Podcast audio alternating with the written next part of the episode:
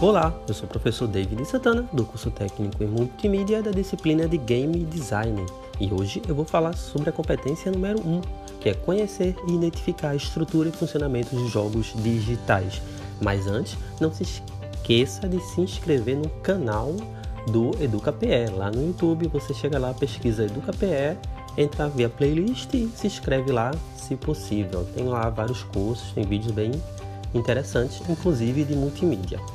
Mas bem, é, nesse podcast eu não vou bem trazer algo, não vou bem é, explicar sobre algo, é mais um debate sobre, como foi colocado lá no e-book, sobre o que é esportes, o que vocês imaginam também sobre o que é esportes, ou até onde ou qual é a perspectiva do e-sports. No caso, e-sports ou e-sports é o digamos que a parte profissional dos jogos. Então, tipo, muitas pessoas é algo extremamente forte atualmente no mercado. Tem transmissão na ESPN, tem transmissão no Sport TV. As pessoas vão lá jogar Street Fighter, vão jogar Fortnite, vão jogar o que for. E há uma competição, e isso, tipo, enche estádios, tem equipes, por exemplo, equipes de futebol possuem times de esportes. O Sport Recife tinha um time, o Flamengo tem um time, alguns times conhecidos, as Corinthians também tem um time possuem esses times de esportes, que são pessoas que jogam videogame. São, em resumo, recebem para jogar videogame. Creio que o emprego que muitos aqui gostariam de ter, eu incluso, mas não tenho essa capacidade. Porém, é isso. Se o jogo, e algo que eu repito bastante no e-book, ele deixou de só de ser uma brincadeira, deixou de ser um passatempo, e ele tem essa profissionalização, ele deixa de ser arte dentro de um contexto de um jogo ser uma arte, ser algo construído nessa perspectiva. Ou o jogo é esporte, ou o jogo é só jogo. O que diferencia jogo e esporte? Para ser esporte, tem que ter um, um exercício físico, tem que ter uma questão física.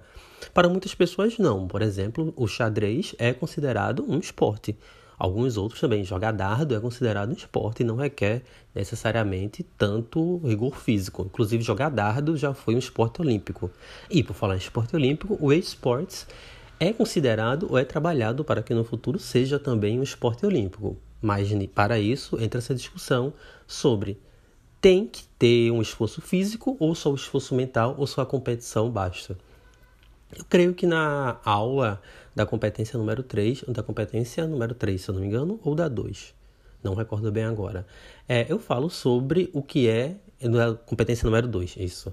Eu falo sobre jogo, brincadeira e brinquedo. Entrando nesse contexto de jogo, brincadeira e esporte, se a brincadeira é algo sem regras e o jogo passa a ser algo que tem uma regra, a diferença para o esporte para muitas pessoas é que Dentro do jogo, a regra ela pode ser estabelecida de forma fluida. Então, eu vou jogar é, dama. Eu posso inventar uma regra qualquer ali que não seja uma regra pré-estabelecida. Em tese, claro. Para o esporte, não. O esporte ele segue uma regra dentro de toda uma confederação, segue regras estabelecidas. Então, tipo, o futebol vai ser, ter sempre uma regra básica que chutar dentro do gol é gol.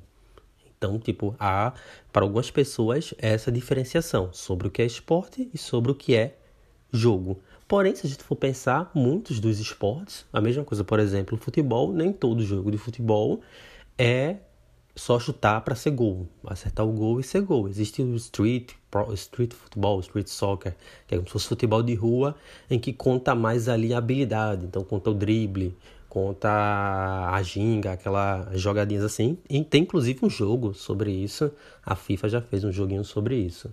E alguns jogos têm algo estabelecido, como o xadrez. O xadrez não tem como você burlar ou modificar necessariamente a regra do xadrez. O xadrez ele tem uma regra pré-estabelecida. Ele tem uma regra que todo mundo que vai jogar xadrez segue basicamente a mesma regra. regra. Então isso faz dele um esporte também. E voltando dentro depois de toda essa girada, e onde entraria o esporte. Fica aí um pouco dessa reflexão, se esse esporte ele iria nesse caminho do jogo ou iria no caminho do esporte, como o nome mesmo diz. Como disse, foi só levantar uma questão. Espero que tenham gostado. Muito obrigado e tchau.